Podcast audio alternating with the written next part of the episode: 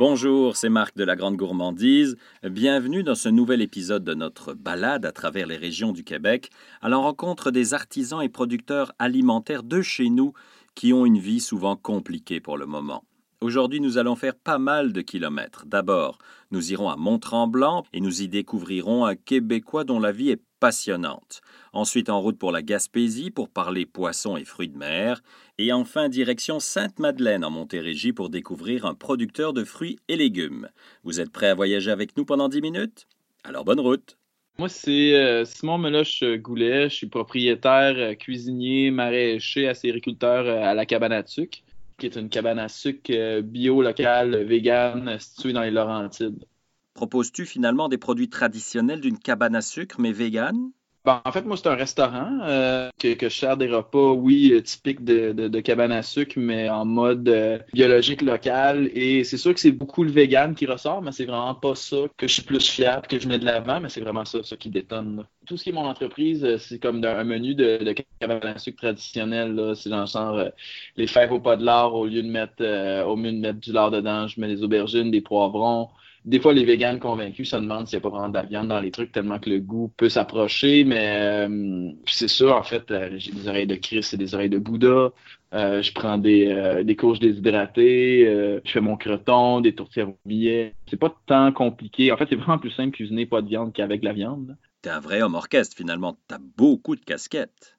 C'est un peu le partage de mon mode de vie. Là. Moi, ça fait une dizaine d'années que j'ai pas fait l'épicerie, là, puis je vais faire la même joke plate que je fais aux gens qui sont, euh, qui sont dans mon resto, mais c'est pas parce que je vais toujours au restaurant ou que c'est ma copine qui fait l'épicerie, c'est parce que je fais, je fais tout, euh, tous les ingrédients que j'utilise, c'est un peu comme euh, ma communauté que je partage. Là. Moi, c'est ça, je fais, je fais ma nourriture moi-même à l'année. Fait que le faire pour le restaurant, je le fais juste à plus grande échelle. Fait que, fait que oui, à la base, j'étais maraîcher. J'ai travaillé une dizaine d'années sur des, sur des fermes maraîchères bio pour faire des légumes. Puis euh, je m'en allais pour, pour faire ça. Puis il y a une autre cabane à sucre euh, qui fait un peu ce que je fais, euh, qui m'ont inspiré. Que les autres, ils ont trouvé la façon de continuer à faire pousser des légumes, vivre la terre, mais pas aller au marché, puis pas, pas faire des paniers, qui est un peu une job de fou. Euh, moi, ce que je fais à la place, c'est que je sers mes produits dans mon restaurant.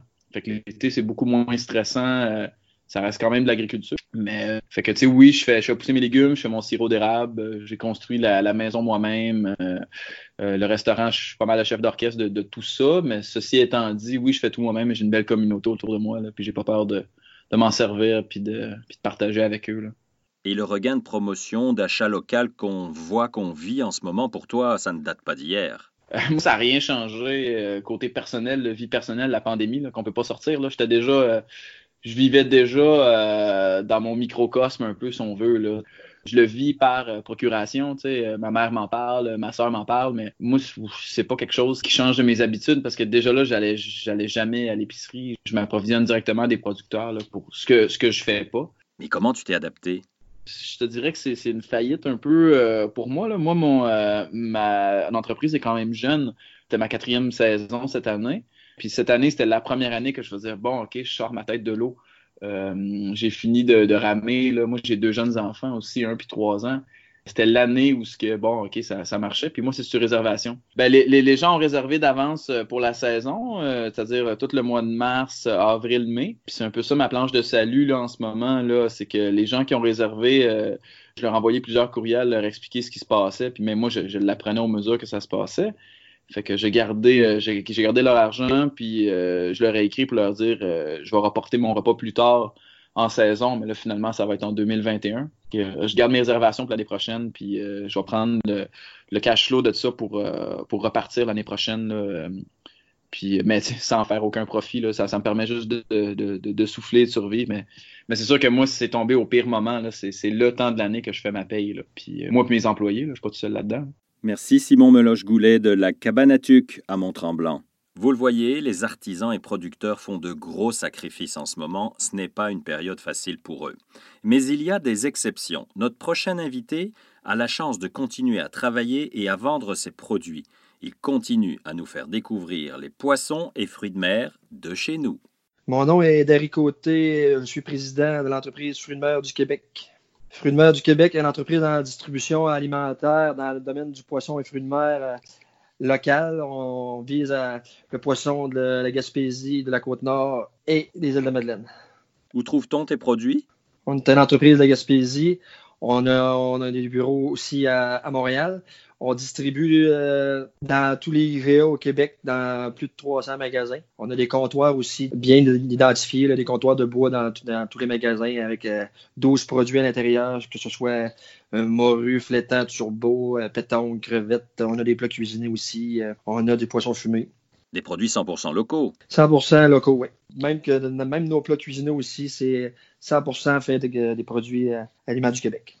Et tes plats cuisinés, où sont-ils cuisinés justement?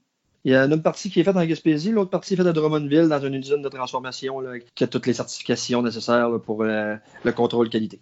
Tu es un des rares qui a des répercussions positives de la situation actuelle.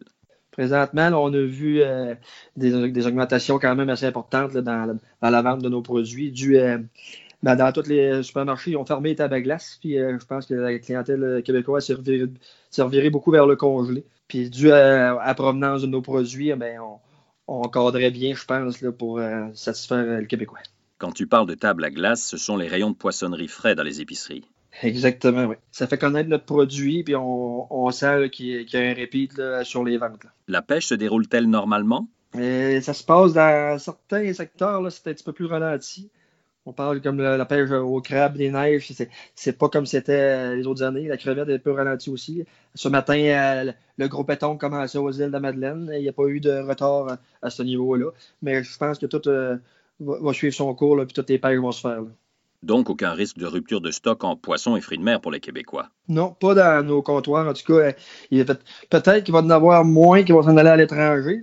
Mais dans, dans les produits qui vont rester ici au Québec, là, on, on va être correct, hein, c'est sûr. Une bonne partie de la pêche locale s'en va à l'étranger. On parle de, de plus de 90 de, de la production de la pêche au Québec qui est exportée. Là. D'après moi, ça va avoir des impacts, puis on, on va voir une grosse différence là, dans, dans tous les supermarchés au Québec, là, qui va avoir beaucoup plus de poissons locaux qu'il n'y en avait avant. Pour finir, un conseil pour un produit méconnu ou moins connu?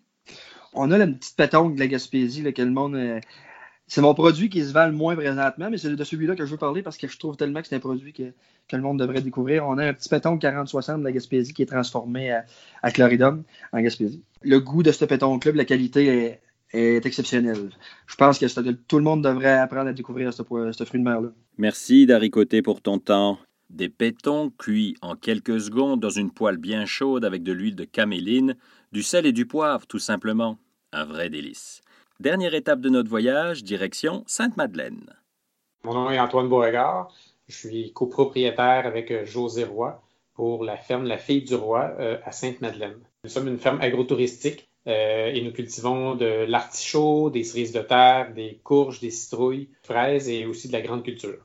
Avez-vous des produits préparés avec vos fruits et légumes? Notre marché, c'est surtout à la ferme. Ici, les gens ont fait de l'autocueillette. Dans le fond, les gens peuvent venir cueillir les courges, les citrouilles à l'automne, euh, les cerises de terre, euh, les artichauts également. Et on a une cuisine de transformation qui nous permet d'offrir des, produits tels euh, tapenade d'artichaut, cœur d'artichaut, des salsas aux courgettes, euh, confits de cerises de terre et oignons, des vinaigres de fraises ou de cerises de terre. Est-ce que vous vendez vos produits ailleurs qu'à la ferme de Sainte-Madeleine?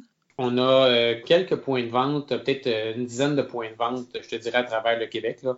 Sinon, euh, il y a quelques restaurants, le Toki, Joe Beef, euh, qui vont acheter nos, nos- nos produits frais aussi pour l'automne. Est-ce que le fait que votre grosse saison soit à l'automne fait finalement que vous n'avez pas de répercussions de la situation actuelle? Pour l'instant, non. Euh, ça va être à suivre. C'est sûr que nous, on a la période des fraises aussi. On fait de l'autocueillette de fraises. Donc, ça, c'est au mois de juin. J'ai hâte de voir comment ça va être rendu à ce moment-là. Mais par contre, en tout cas, pour l'instant, nous, ça ne nous touchera pas trop pour l'instant. C'est sûr que si ça se poursuit puis que les gens euh, doivent être confinés encore euh, rendus à la fin août, là, ça peut-être être différent un peu pour nous. Mais pour l'instant, nous, on n'est pas trop touchés. Merci beaucoup. C'était Antoine Beauregard de la Fille du Roi. Antoine et José ont de la chance de ne pas avoir de répercussions de la pandémie actuellement. Souhaitons-leur que ça continue à bien aller et c'est ce que je vous souhaite à vous tous. À très bientôt.